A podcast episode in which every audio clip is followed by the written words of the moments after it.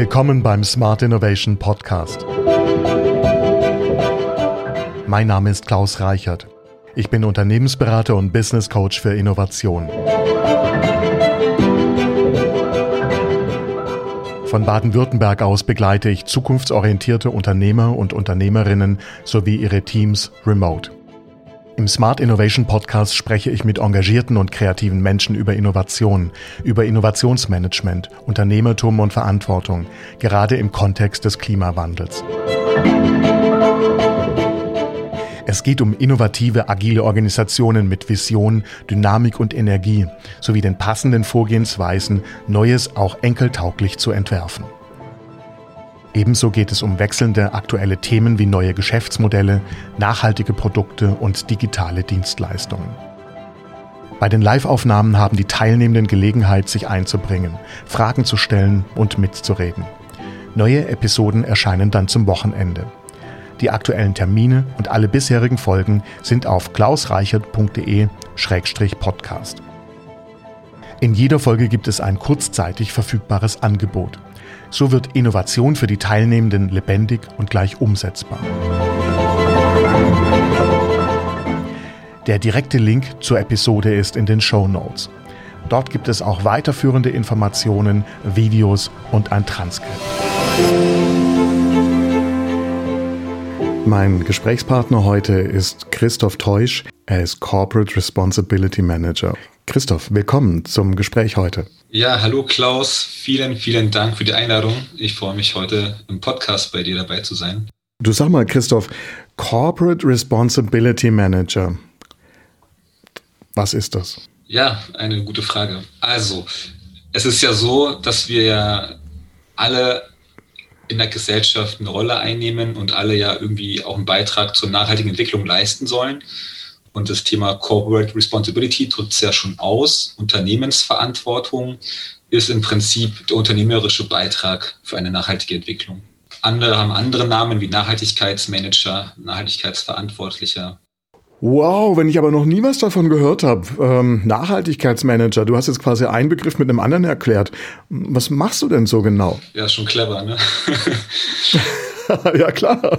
Genau, also fangen wir mal ganz, ganz grob an. Ich ähm, glaube, wir haben jetzt hier auch eine diverse Zielgruppe. Also im Endeffekt geht es darum, dass man sich das Unternehmen anschaut und, und, und überlegt, wo hat es welche Wirkungen auf die Gesellschaft und auf die Umwelt und guckt, sind diese Wirkungen eher negativ oder vielleicht sogar positiv und sich das in Ruhe anschaut und auch den Fokus auf das Kerngeschäft legt und dann versucht, dort vorwärts zu kommen.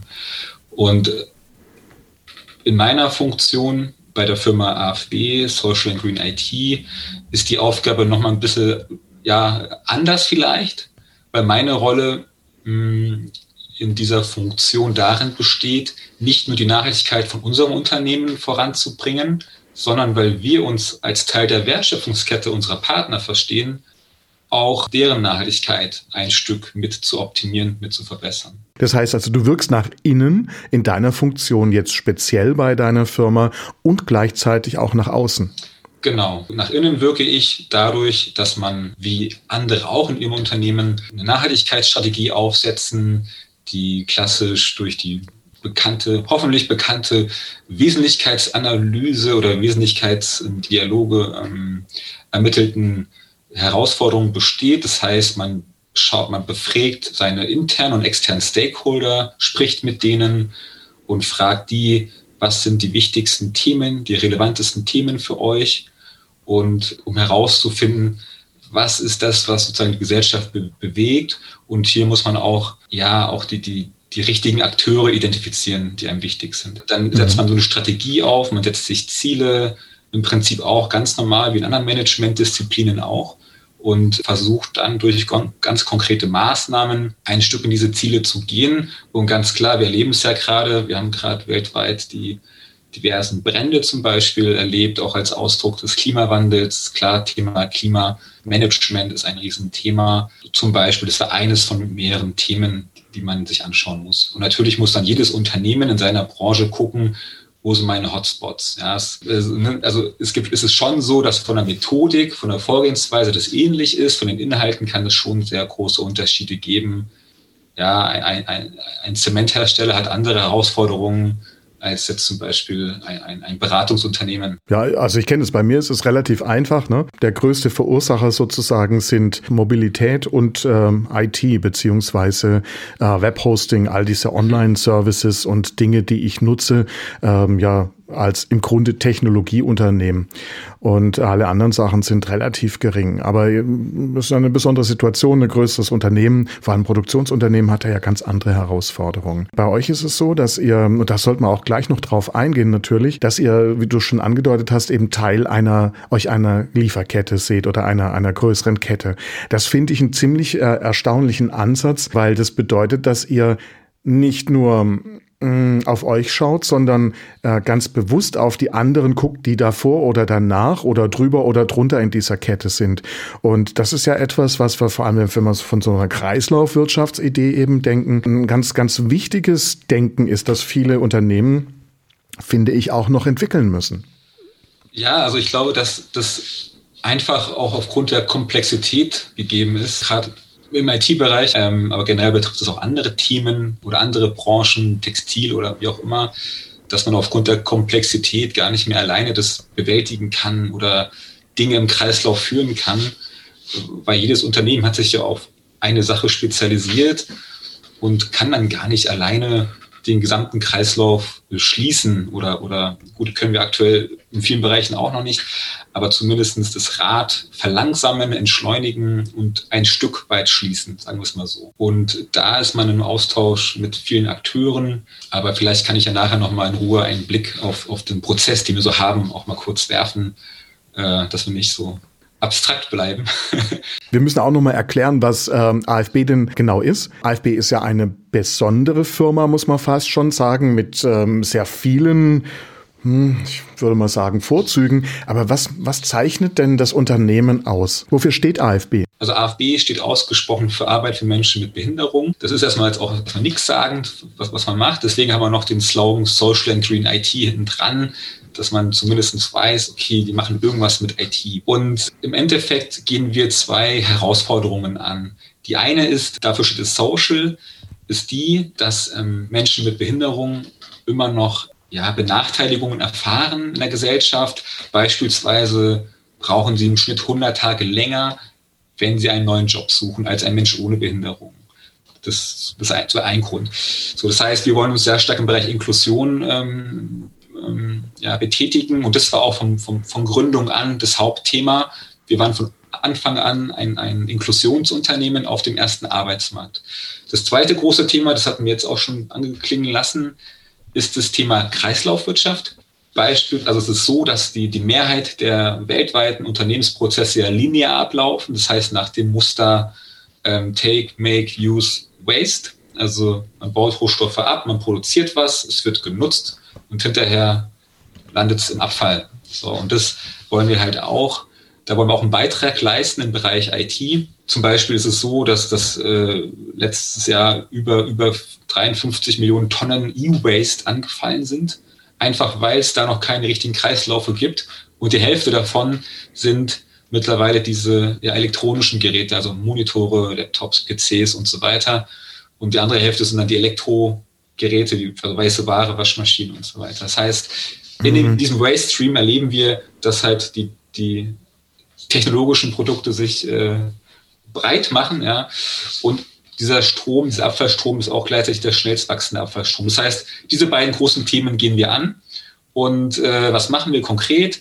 Wir haben uns darauf spezialisiert, von Unternehmen und der öffentlichen Hand, von kleinen bis großen Organisationen ausgemusterte, abgeschriebene IT-Hardware vom Smartphone bis zum Server zurückzunehmen und äh, diese Geräte wieder aufzubereiten und in eine zweite Nutzungsphase zu bringen und machen das mit Menschen mit einem Handicap, genau.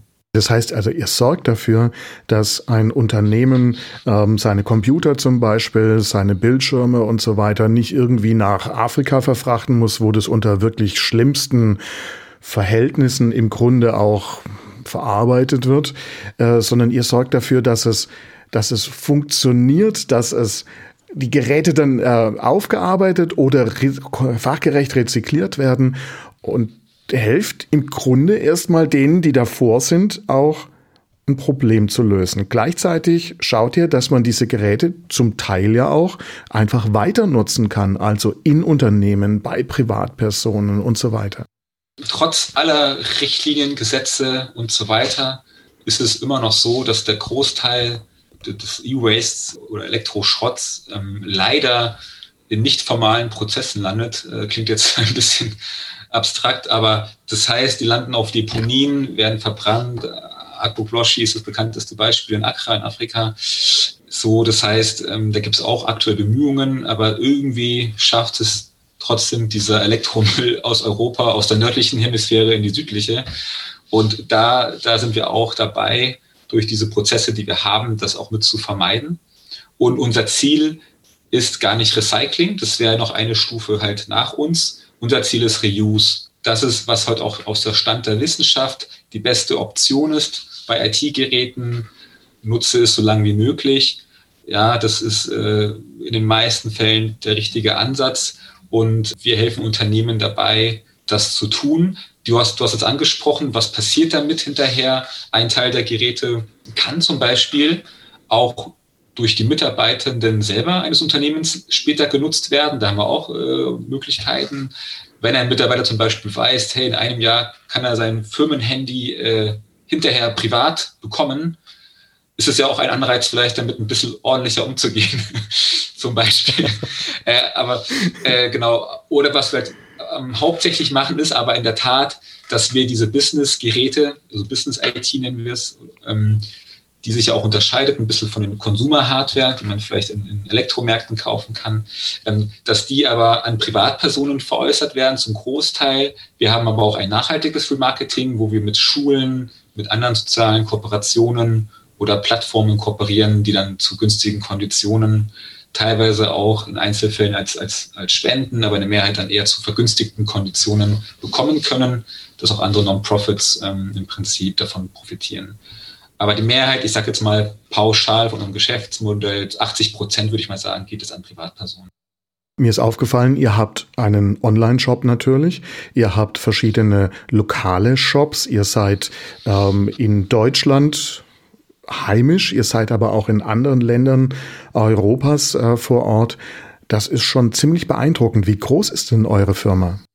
Also wir sind jetzt mittlerweile 16 Jahre alt und haben über 500 Mitarbeitende in fünf europäischen Ländern. Also wir sind gerade in Deutschland, klar, unsere Homebase, da kommen wir quasi her, äh, aber auch Österreich, Schweiz, Frankreich und Slowakei sind wir unterwegs und ähm, haben jetzt den 20. Standort gerade eröffnet äh, in Straßburg. Ja, und unser Ziel ist halt auch, die Geräte vor Ort sozusagen zu bearbeiten. Sprich, wenn wir Partnerschaften in Frankreich haben, macht es aus Datenschutzgründen vor allen Dingen, aber auch aus Umweltsicht gar keinen Sinn, dass jetzt die IT-Geräte da äh, ewig nach Deutschland geschippert werden, sondern dass die vor Ort ähm, aufbereitet werden und äh, möglichst wenig unterwegs sind und auch in der Region dann die Jobs entstehen, wo auch die Geräte mhm. sozusagen von den Partnerunternehmen mhm. abgegeben werden. Ja. Als Unternehmen habe ich auf der einen Seite, ich sage, ich bleibe jetzt einfach mal beim Unternehmen. Das können natürlich auch äh, irgendwelche weiteren Organisationen sein, es können theoretisch auch Schulen sein, denen ihr äh, ein, ein, Problem sozusagen abnehmt. Äh, das, äh, das, das, ist, das seid ja jetzt Teil dieser, ich will gar nicht sagen Entsorgungskette, das hört sich schon ein bisschen komisch an, ne? sondern ihr versucht eben diesen, diesen zirkulären Ansatz dann, dann quasi mit, mit zu liefern. Äh, gleichzeitig macht ihr aber auch äh, die, gebt ihr die Möglichkeit, also da ist dann alles mit verbunden mit, ich habe auf eurer Webseite gelesen, ihr löscht dann die Daten, ihr arbeitet die Sachen wieder auf, ihr zerlegt die Dinge und, und, und. Aber gleichzeitig schaut ihr dafür, dass äh, diese Geräte auch eben weiter genutzt werden können. Ähm, du sagtest gerade Schulen, klar, da gibt's aber mittlerweile vielleicht auch ganz andere Ansprüche. Man weiß auch noch nie so recht, was da jetzt gerade in der Zukunft kommen wird. Aber ähm, es macht doch durchaus auch Sinn, dass man diese Geräte wiederum im Unternehmen nutzt. Wie sind denn da eure Erfahrungen? Also das ist so, dass ich diesen unbeliebten Begriff des Trickle-Downs-Effekt mal kurz anbringen möchte. Also einerseits gibt es da zwei Dinge. Ein Punkt ist, dass wenn jetzt ein, ein größeres Unternehmen sich mit IT-Hardware eindeckt, muss man ja so, sozusagen auch dann, ich sage jetzt mal 2000 Mal das gleiche Notebook liefern und das ist dann manchmal nicht so einfach ja, ähm, mhm. als gebrauchtes Gerät. Ähm, wir haben auch hohe Stückzahlen teilweise, aber dann doch nicht in dem Umfang. Zweitens ähm, ist es so, dass wenn ein Unternehmen sich neu eindeckt, dann doch äh, ja, überlegt, hey, lieber ein bisschen was Neueres und im Zweifel können wir es länger nutzen, wie auch gerade die Corona-Krise gezeigt hat, dass Unternehmen dann doch ihre Zyklen auch ein bisschen mal ändern, von, von drei auf vier Jahre gehen, was für die Umwelt ja, erstmal vielleicht besser ist. Und ähm, wir haben aber auch die, die, die Option, dass Unternehmen bei uns beschaffen können. Wir haben auch in der Corona-Krise gemerkt, dass äh, Unternehmen auf uns zugehen, weil wirklich ja auch mal ein Chipmangel herrschte und generell alle Notebooks eine Zeit lang ähm, Mangelware waren. Dann waren Unternehmen auch bereit, Gebrauchtgeräte zu kaufen und wir haben auch immer wieder ähm, Aktionen, die gezielt Unternehmen ansprechen. Gerade Server, also Server gehen klar nur, also ich sage jetzt mal zur Mehrheit wieder ins Unternehmen zurück. Aber es ist aktuell noch so, wie, wie ich sagte, halt, dass der Großteil geht an Privatpersonen und, und ein ganz kleiner Teil geht aktuell nur, nur an, die Unternehmen zurück. Aber ja, die Non-Profits, die sind da ein bisschen ähm, offener für, die, die brauchen aber in der Regel auch nicht die großen Stückzahlen. Eigentlich ja schade, ne? Äh, vor allem, weil es ja durchaus Anwendungen gibt, wo man eben nicht die super, super, duper Hochleistungsgeräte braucht.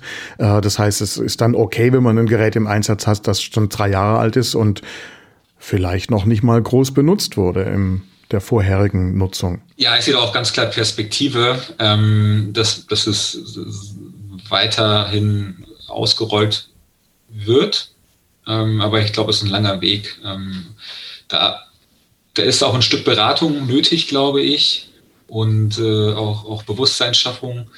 Aber ich glaube auch, und da müsste ich dann eher einen Kollegen fragen, wie es denn aussieht mit dem ganzen Thema Datenschutz, Updates. Ja, gerade bei Smartphones kennen wir es ja aus dem privaten Umfeld auch, dass teilweise nach zwei, drei Jahren Sicherheitspatches nicht mehr geliefert werden. Genau, da muss man halt dann da müsste hätte ich heute noch einen Kollegen dabei haben müssen, der auch mal aus dem Thema, aus, aus der Brille IT-Sicherheit nochmal raufschaut. Aber klar, von der, von der Leistungsfähigkeit glaube ich, dass 90 Prozent alle die Office-Anwendung nutzen und mal so einen Zoom-Call, so wie heute. Und ich glaube, das kann man auch mit, mit normalen Notebooks machen, ja. Mhm. Ähm, die nicht unbedingt alle High-End sein müssen. Wobei wir auch, möchte ich betonen, das ganze Spektrum anbieten. Also wenn man bei uns Geräte kaufen würde, geht es im unteren Preissegment los, aber auch endet auch im weit oberen Bereich, ja, je nachdem, das auch für jeden was dabei. Ja, ich wollte es gerade auch äh, nicht implizieren, dass es äh, nur alte oder nur schlechte Geräte sind. Also darum ging es mir gar nicht, sondern äh, gerade in der IT ist ja häufig so, dass eben vier Jahre äh, mehrere Generationen schon sein können. Und dann ist nun mal das Hochleistungslaptop vor drei Jahren nicht mehr das Hochleistungslaptop heute, aber es ist immer noch sehr, sehr gut. Ja. Dieses IT-Refurbishing, das liefert ja eine Menge Vorteile für Unternehmen. Also ähm, das sollte man vielleicht noch mal das ganz kurz zusammenfassen. Das eine wäre jetzt erstmal für die Unternehmen, die etwas abgeben, äh, aber halt auch für ein Unternehmen, das sowas dann aufnehmen würde. Also wir reden ja über Nachhaltigkeitsfragen. Teilweise sind es äh, vielleicht auch soziale Dinge, auf die dann jemand Wert legt, um äh, solche Hardware zu beschaffen. Gib uns da doch einfach noch mal einen kurzen Überblick, bitte. Nee, super, gerne. Ich würde es ein bisschen kombinieren, auch gleich gleich den Prozess noch mal kurz einmal äh, zu, zu, vertiefen. Nicht zu sehr, aber wie das funktioniert. Also im Endeffekt ist es so, dass, dass ein Partner bei uns eine Abholung anmeldet. Das kann er über ein Online-Tool machen zum Beispiel.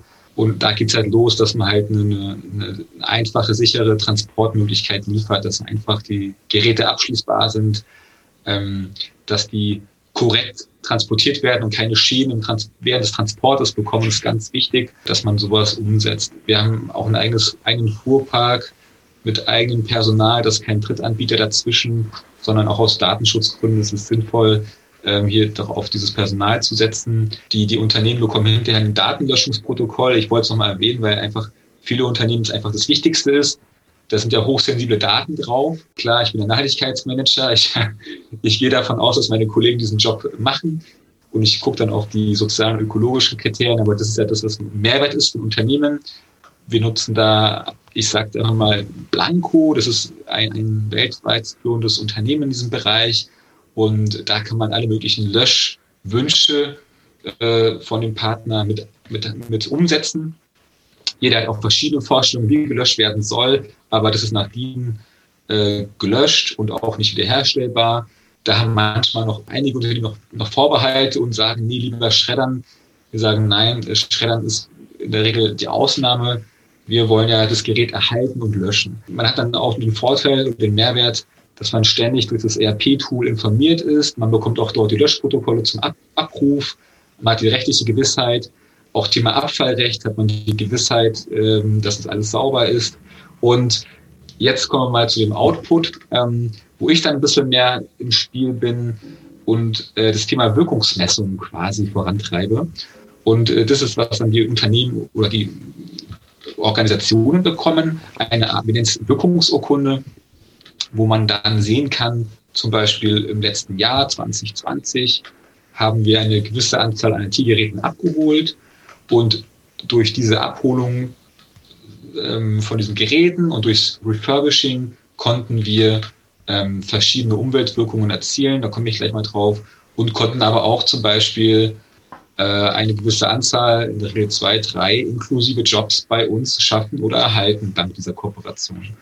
Und das sind auch Kennzahlen, die dann Unternehmen gerne nutzen in der Kommunikation oder in, in, ihrem Nachhaltigkeitsbericht, was uns auch freut und was auch sinnvoll ist, um auf dieses Thema aufmerksam zu machen. Genau, und wir haben halt verschiedene Beiträge für die Umwelt. Allen voran CO2, das ist mal ganz wichtig und ganz spannend. Wie viele CO2-Emissionen spart man denn ein, wenn man jetzt äh, diese Geräte in die Wiedervermarktung bringt, nachdem man sie aufbereitet hat?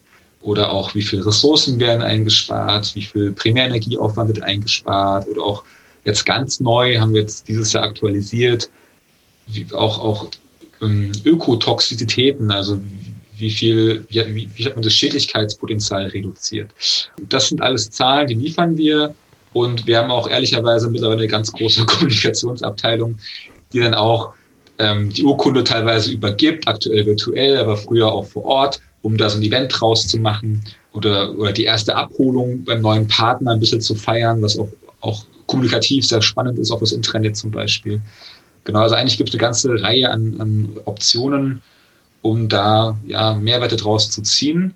Das heißt also, wenn, es, wenn mir das als Unternehmen wirklich wichtig ist, äh, diese Kennzahlen, die du gerade angesprochen hast, dann kriege ich die von euch. Dann gibt es da eine Grundlage, auf die, die, die, die errechnet sind. Ich kann das nachvollziehen. Ich kann das in meiner eigenen Kommunikation nutzen äh, und kann dadurch, ja, wie soll ich sagen, das ist ganz was anderes, wie wenn ich es einfach nur irgendeinem x-beliebigen Unternehmen überlasse, äh, sondern ich, ich sehe, welchen Effekt ich quasi damit auch habe. Das ist halt dahingehend wichtig, einerseits für uns, weil wir einfach ein Sozialunternehmen sind oder ein Inklusionsunternehmen und äh, ja auch auf dem Markt agieren, wo halt andere Akteure sind, ähm, die auch eine gute Leistung im Bereich Umwelt bringen, wirklich auch positiv zu erwähnen, aber wir halt auch nochmal das Thema ähm, Inklusion sozusagen mit, mit einbringen. Und ähm, man kann diese Zahlen nutzen für den eigenen Nachhaltigkeitsbericht, für die SDGs und so weiter was ich sagen möchte, nochmal zum Thema Verlässlichkeit der Daten. Wir haben jetzt dieses Jahr diese Urkunde aktualisiert und haben dafür auf Basis von LCAs, also von, von Ökobilanzen auf Produktebene, diese Ökokennzahlen erstellen lassen.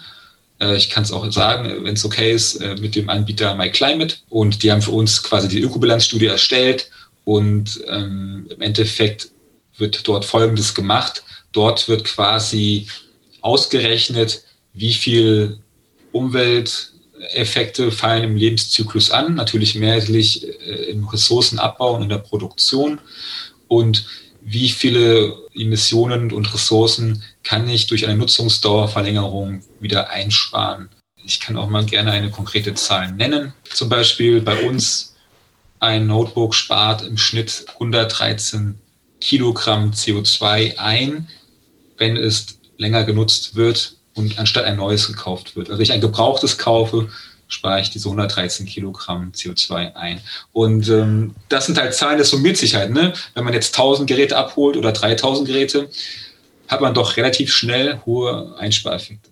Das hört sich spannend an und es passt jetzt genau auch zu einer Frage, die hier Mona Schelle hat, eine äh, Teilnehmerin hier der Live-Aufnahme. Die Frage nach der Wirkung der CO2-Einsparung, wie kann das gemessen werden? Das haben wir jetzt gerade beantwortet. Ähm, und die zweite Frage war, kann das Unternehmen äh, das sogar für Zertifikate dann vielleicht verwenden? Wir geben quasi selbst diese Urkunde raus. Also im Deutschen nehmen wir es Urkunde, weil das Wort Zertifikat ein bisschen mehr belegt ist. Im Englischen heißt es auch Certificate. Da gibt es keine schöne Übersetzung. Es ist leider so, dass es jetzt kein eigenes Klimaschutzkompensationszertifikat ist. Ja, das, das ist was anderes. Und man kann es aktuell hm, ja nicht so perfekt im Scope 3 einbringen. Also es gibt ja dieses Scope 1, 2, 3. Das sind ja, wenn man eine Umwelt, eine Klimabilanz fürs Unternehmen erstellt, dann trennt man ja auf in direkte und indirekte Emissionen.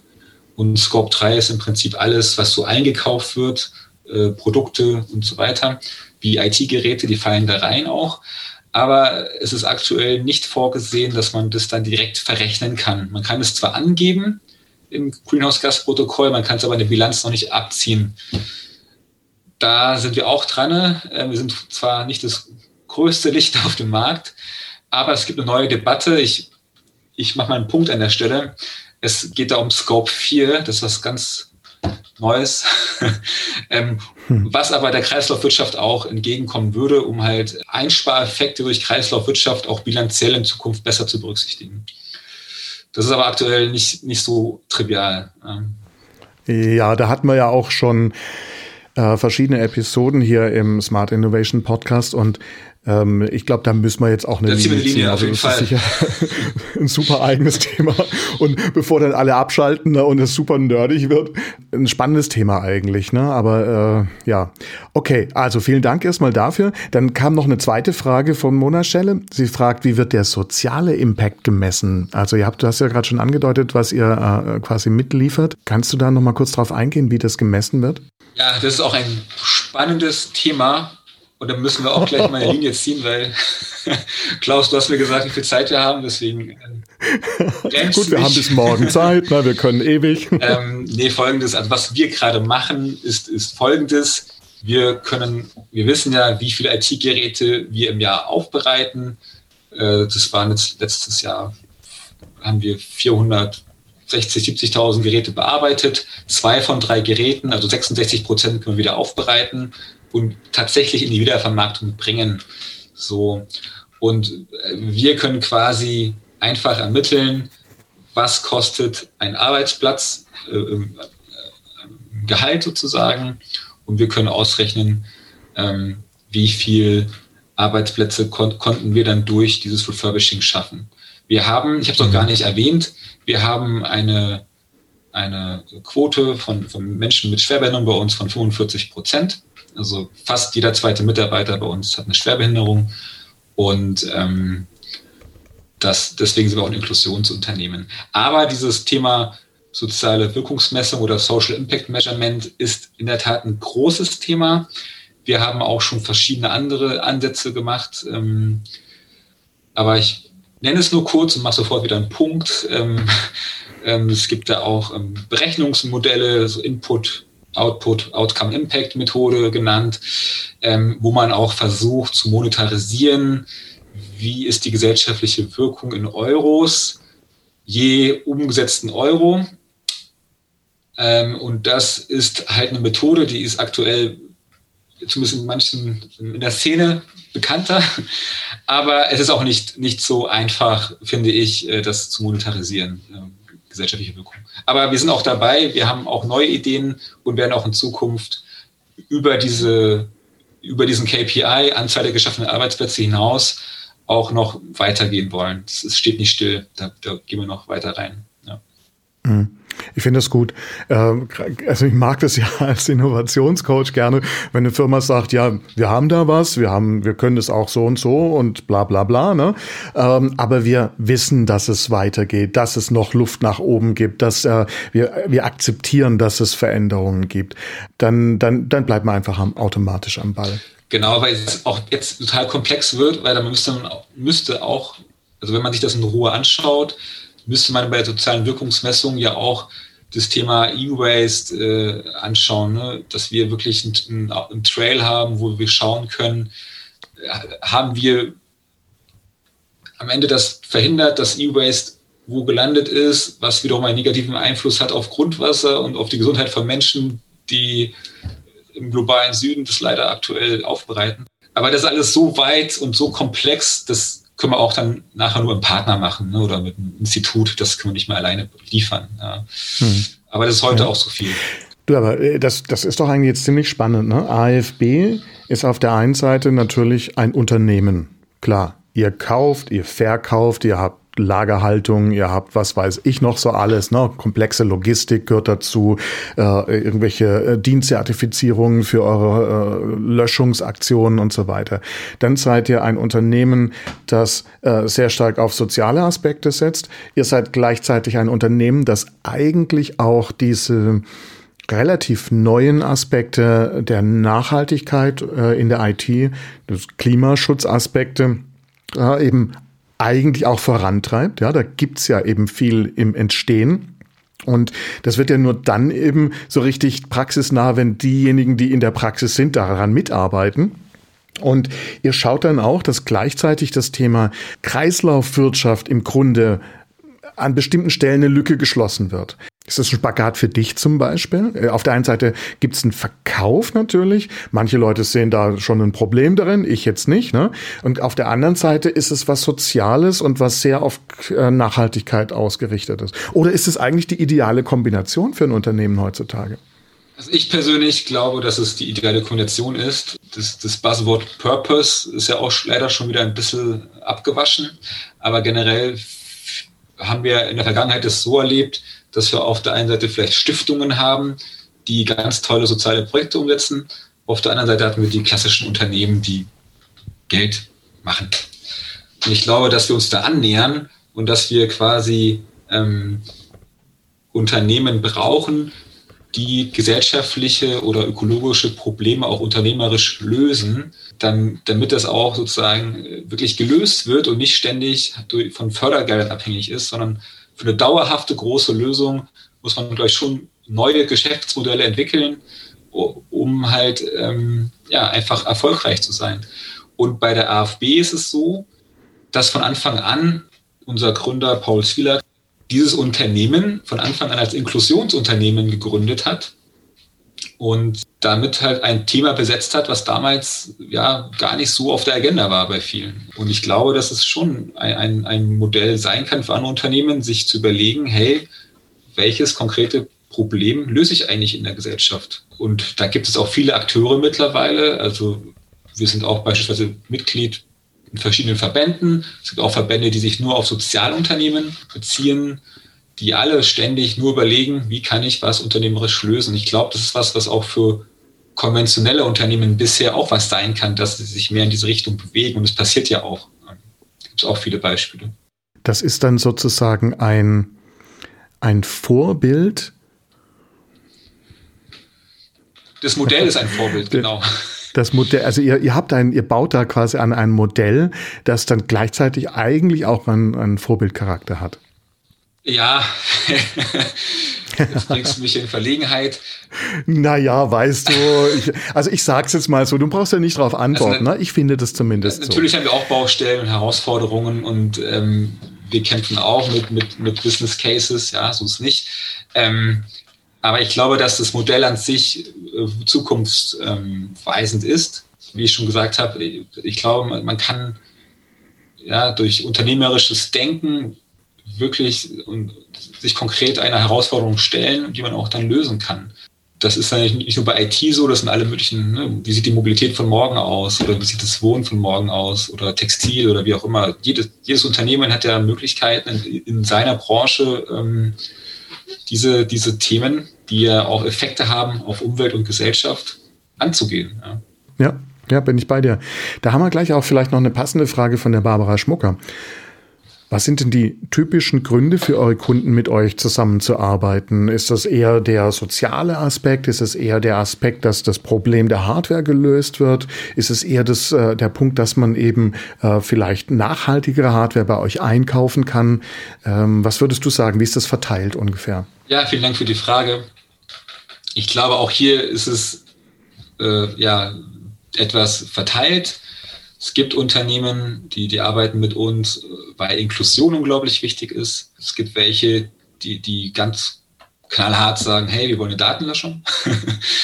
und okay, nice to have, was ihr noch sonst so macht. Und manche kommen halt in der Tat wegen dem Thema Circular Economy, Umwelt auf uns zu. Und manche finden alles toll.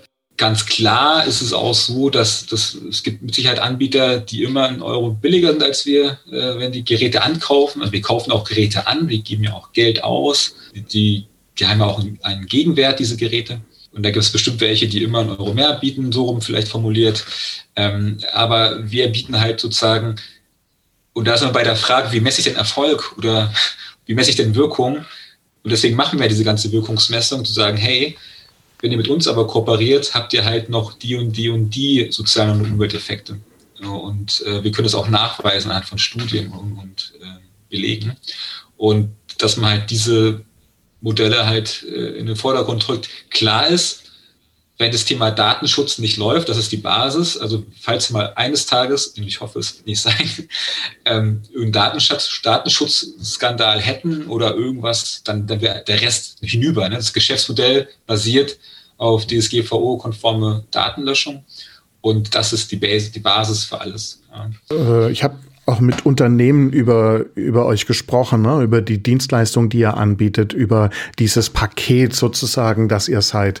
Ähm, und äh, da hab ich, bin ich genau auf solche Punkte gekommen. Also die, es waren mehr oder weniger die drei, vier Themen, die du gerade angesprochen hast.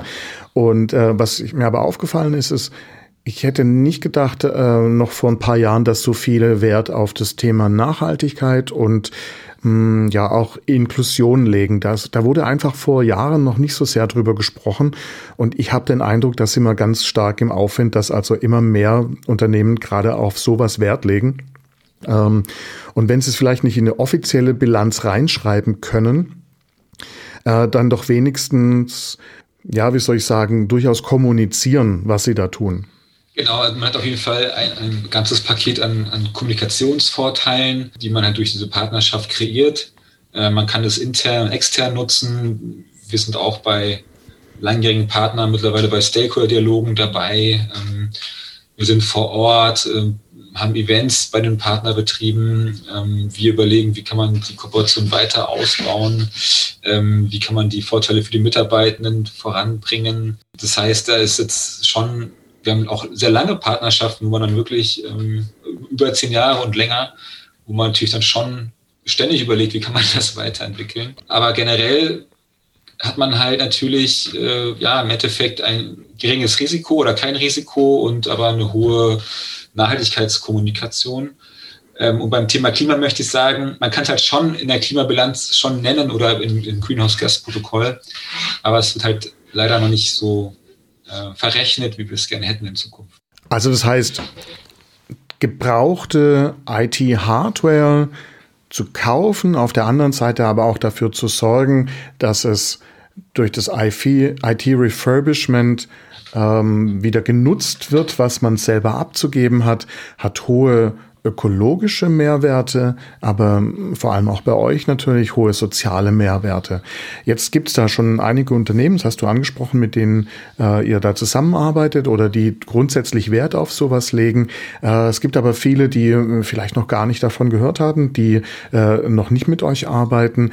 Was wäre denn so ein, ein, ein Starter, mit dem ein Unternehmen dieses Thema in ihr Denken und ihre Prozesse vielleicht integrieren kann? Was wäre so der erste Schritt? Was empfiehlst du denn da? Also es gibt da verschiedene Zielgruppen, mit denen wir reden. Das sind klassisch Nachhaltigkeitsverantwortliche in anderen Unternehmen und die zu begeistern für das Thema und auch als, als Fürsprecher zu gewinnen. Das ist eine gute Möglichkeit. Äh, wir reden aber auch direkt mit den Einkäufern oder IT-Einkäufern. Aber wie geht man vor? Also wichtig ist natürlich, dass es eine Nachhaltigkeitsstrategie im Unternehmen gibt. Das, das hilft. Und auch dann darunter natürlich gibt es auch äh, Kriterien für nachhaltige IT-Beschaffung äh, zum Beispiel oder Beschaffung und IT-Beschaffung. Das ist auch sehr hilfreich, wenn das Unternehmen selber sich dort Ziele gesetzt hat, dann, dann ist das für uns ja einfacher, mit denen ins Kontakt zu kommen. Wir bieten aber halt auch natürlich ähm, ganz viel an. Zum Beispiel aktuell haben wir eine virtuelle Tour entwickelt, dass man sich bei uns äh, das Unternehmen anschauen kann. Das ist jetzt kein Video, was läuft, sondern da läuft dann ein Kollege oder eine Kollegin mit, mit einer Kamera durch, durch, durchs Unternehmen und kann dann live den einen oder anderen Punkt näher mal beleuchten und zeigen, wie das so aufläuft. Hm, toll. Einfach mal so ein bisschen gläserne Produktion, sage ich mal, dass man das sich mal anschauen kann und so weiter. Ansonsten bieten wir auch, wir machen ja offiziell keine Beratung, aber trotzdem merken wir auch, dass dass wir schon angesprochen werden, wenn Unternehmen ausschreiben, hey, was habt ihr für Tipps, worauf kann man achten, dass man halt Reuse von Anfang an mitdenkt, ja, das ist immer wichtig sei es in der Ausschreibung, sei es äh, auch in der Nutzung. Und dann gibt es natürlich an die Produkte selber viele Themen, die man adressieren kann. Ne? Ist es, kommt das IT-Gerät, äh, hat es gewisse Zertifizierungen, kommt es aus einer sozialverträglichen Produktion? Ich sag mal, TCO-Label haben wahrscheinlich schon einige gehört hier ne, in der Runde, dass man halt diese, diese Sachen abklopft, ähm, wenn man IT-Geräte beschafft. Aber ja, das äh, gibt da eine ganze Menge und wir reden auch mit den ähm, Unternehmen sehr eng. Wir haben auch ein Team, Partnermanagement-Team, die genau diese Fragen dann beantworten und auch Unterstützung bieten. Das ist das Einfachste. Der erste Kontakt wäre im Prinzip, ja, äh, man trifft sich äh, virtuell oder physisch äh, auf Natur oder im Gespräch und dann kann man gucken, wo steht welches Unternehmen individuell gerade da. Ja, weil jeder startet woanders. Manche machen das zum ersten Mal, dass sie sich damit beschäftigen. Andere, ich nenne es mal kurz noch einmal, die äh, haben viel Erfahrung, die machen Ausschreibungen, äh, weil die wissen, hey, unsere 3000 Geräte haben einen guten Restwert und dann holen sie sich halt von fünf Firmen Angebote ein und dort äh, wollen wir natürlich mit unserem Konzept, was wir haben, mit dem Social Green IT Konzept, dann diese äh, Firmen begeistern. Genau, das läuft ganz unterschiedlich kann das verstehen, ja. Es gibt einfach unterschiedliche Punkte, wo man als Unternehmen gerade steht auf diesem Weg. Und äh, da gibt's äh, sehr viele, die eben gerade anfangen und die brauchen dann eben etwas Unterstützung. Äh, und du hast es gerade schon gesagt, eine Nachhaltigkeitsstrategie ist sicher ähm, ein, ein guter Einstieg, der dann dafür sorgt, dass die unterschiedlichen Bereiche im Unternehmen eben in ihre Richtungen anfangen zu denken. Und in eurem Fall wäre es eben dann äh, zum Beispiel ein, ein Einkauf oder auch ein, eine IT-Abteilung, die tatsächlich dann auch mal auf die Themen Wert legt, die wir gerade angesprochen haben. Eine Ergänzung noch schnell zum, zu diesem Punkt. Ähm, wir sind da auch dabei, darüber hinaus ähm, zu sensibilisieren. Also wir sind auch in diversen ähm, ja, Verbänden aktiv, die sich auch diesem Thema nachhaltige Beschaffung verschrieben haben, wo man halt dann auch Einkäufer mal in einen Workshop gemeinsam bringt und diese Fragen diskutiert. Es gibt auch mittlerweile eine ganze Reihe an, an Leitfäden von allen möglichen ja, Organisationen, ähm, wo man sich orientieren kann, wenn man möchte. Und äh, man, also es gibt schon einen gewissen Wissensstandard, der vorhanden ist, aber der muss auch in die Praxis kommen. Ja. Für den Podcast ist es wichtig, vom Zuhören auch ins Machen zu kommen. Und äh, da hast du ja äh, auch etwas vorbereitet, was wir dann den Zuhörenden äh, eben auch geben können. Genau, ich kann es ja mal anreißen. Ja, es ist so, dass man natürlich, wenn man die IT-Geräte länger nutzen möchte, dass man auf gewisse Dinge achten kann. Man kann jetzt schon bei der, bei der Ausschreibung, bei der Beschaffung anfangen aber ich möchte jetzt mal gleich in diese Nutzungsphase gehen oder ja, einfach eine, ein paar Tipps mitgeben, worauf man achten kann als Unternehmen und im Nachgang auch gerne ein bisschen ausführlicher äh, dann bereitstellen. Ne? Genau, bei der, bei der Beschaffung kann man darauf achten, dass die Geräte beispielsweise robuster sind, unempfindlicher sind. Äh, bei Notebooks beispielsweise gibt es verschiedene Scharniere, die einfach ähm, stabiler sind, dass die, das, dass, dass die Komponenten modularer sind, dass sie gesteckt sind und nicht immer alles komplett auf einem Mainboard verlötet ist, sondern dass man auch die Komponenten einzeln austauschen kann, dass man, die meisten machen zum Beispiel das schon, äh, keinen weißen Kunststoff mehr nutzt, sondern eher den schwarzen. Der ist zwar äh, im Recycling nicht ganz so einfach, aber in der, im Reuse ist es so, dass, dass weiße Geräte unglaublich schnell vergilben. Bei Druckern kennt man das vielleicht noch. Ähm, und das ist dann total schwierig in, den, in die Wiedervermarktung zu kriegen. Genau in der Nutzung ist es halt wichtig, ja, die IT-Abteilungen müssen irgendwie die Geräte auch markieren und, und inventarisieren, aber dass man halt Gravuren vermeidet oder mit Aufklebern feuchtig ist, ähm, weil oft sind diese Rückstände später wirklich total schwierig wieder zu beseitigen, wenn da fünf Jahre ein Aufkleber draufklebt. Da muss man wirklich äh, mit Chemie ran später sonst. Und halt natürlich banale Sachen wie Schutzhüllen äh, nutzen oder halt auch äh, Modelle fahren, was ich vorhin meinte schon. Ne? Äh, das Thema den Mitarbeitenden Ausblick geben, dass sie das später erwerben könnten, einfach weil das dann dieses Bewusstsein des des verantwortlichen Umgangs ein bisschen erhöht. Äh, und vor allem, dann kommen wir mehr ins Spiel am Ende, die richtige Sammlung und Lagerung. Also teilweise ist es immer noch so, dass dass die Kollegen mir erzählen, dass sie, wenn sie eine Abholung machen, dass es da manchmal aussieht wie ein Keller ausgerümpelt, sondern nein, es sind wirklich äh, hochwertige Produkte, äh, mit denen sollte man wirklich sorgsam umgehen, also geeignete Verpackungstransportmittel äh, nutzen. Wir stellen da auch was bereit, dass die Dinge auch witterungsgeschützt gelagert werden, nicht im feuchten Keller. Eigentlich auch möglichst Lagerung vermeiden. Ja, es ist kein Wein, der besser wird, umso länger der rumsteht, sondern es sind äh, ja, Geräte, die eigentlich so schnell wie möglich wieder in Umlauf sollten. Und zum Beispiel halt auch Passwörter, ja. Das, das, da haben wir auch einen Prozess zu. Aber es ist das Schlimmste, wenn man ein schönes Smartphone hat und es ist Passwort gesperrt und man kriegt es nicht ja, in die Nutzung wegen der Software, obwohl die Hardware einwandfrei ist. Ja. Das sind auch so, mhm. so neue Themen. Ja. Vielen Dank für die für diese ersten Tipps. Ähm, was wir jetzt dann machen, ist, wir haben eine, wir bereiten eine Episoden-Webseite vor und da haben wir dann all diese Themen, Links, die wir gerade angesprochen haben, eben mit drauf. Da haben wir dann eben ein Download äh, mit weiteren mhm. Tipps noch. Außerdem haben wir ein Transkript noch, noch von unserem Gespräch, so dass man äh, den Smart Innovation Podcast eben nicht nur hören, sondern auch nachlesen kann. Wir haben jetzt ja gesagt, es bringt Mehrwerte für uns und auch für die Partner, die wir haben.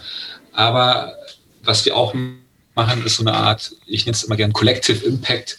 Also, dass wir dann durch das, was wir tun, wir haben ja mittlerweile über 1000 ähm, Partnerschaften, dass wir auch tracken, wie wir auf die SDGs einzahlen, auf welche SDGs. Ich mache jetzt einen Punkt. Ich wollte nur sagen, dass man halt auch, weil wir alle diese 1000 Kooperationen, die wir haben, arbeiten alle auch wiederum auf ein vielleicht höheres Ziel noch ein, äh, was über den einzelnen Mehrwert eines Unternehmens dann hinausgeht.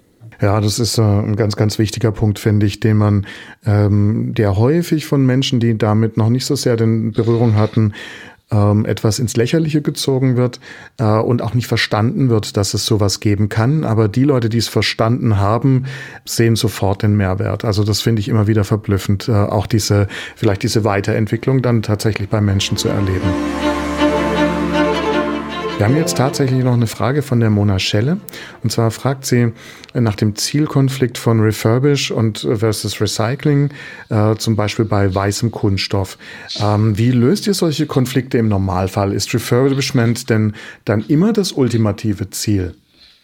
Ja, also im Bereich IT ist, ist, ist Refurbishing einfach äh, ja, wissenschaftlich basiert immer die beste Option wir, wir sind auch Entsorgungsfachbetrieb übrigens. Also ähm, wir haben auch einen Standort, der nichts anderes macht, als die Geräte, die wir nicht refurbischen können, fürs Recycling vorbereiten und auch dort in verschiedene Fraktionen trennt. Das heißt, wenn wir jetzt schwarzen Kunststoff haben, ist es wichtig, dass dieser auch nur mit schwarzem Kunststoff ins Recycling geht und nicht äh, vermischt wird mit anderen Fraktionen. Das machen dann die Kollegen. Aber in Summe ist es Furbishing, wie gesagt, die beste Option. Da ist heute wenig Luft für andere Dinge. Aber natürlich ist es so, und das ist auch ein kleiner Ausblick, dass wir aber jetzt auch aktuell eine neue Studie gerade selber äh, beauftragt haben, dass wir neben den Reuse-Kennzahlen, die wir haben, auch zukünftig Recycling-Kennzahlen liefern können. Das können wir gerade noch nicht. Und dann können wir vielleicht auch solche Dinge äh, noch besser transparent machen. Irgendwann kommt natürlich jedes Gerät ins, hoffentlich ins Recycling. Ja. Und da gibt's ganz spannende Videos, wie aus äh, dem, was als Elektroschrott von reinkommt, in diesen Spezialunternehmen hinten dann sehr wertvolle Metalle wieder rauskommen. Das ist zwar sehr aufwendig zu machen, aber, aber das ist machbar und, und es wird auch immer mehr eingesetzt. Und da bin ich persönlich sehr froh drüber. Es sieht faszinierend aus, aber es ist vor allem auch sehr, sehr notwendig. Christoph, vielen Dank, dass du heute beim Smart Innovation Podcast mit dabei warst. Danke für deine Zeit und vielen Dank für deinen Input. Ja, vielen Dank, Klaus, für die Einladung. Das war der Smart Innovation Podcast. Er wurde mit einem interessierten Publikum live aufgenommen. Vielen Dank fürs Dabeisein und Zuhören. Diese Episode gibt es auch zum Lesen. Der direkte Link ist in den Show Notes. Noch kein Abonnent? Die Show ist überall zu finden, wo es Podcasts gibt. Weitere Informationen zum Podcast und meine Kontaktdaten sind bei klausreichert.de-podcast. Dort gibt es auch eine Übersicht der nächsten Live-Aufnahmetermine. Ich bin Klaus Reichert und das war der Smart Innovation Podcast.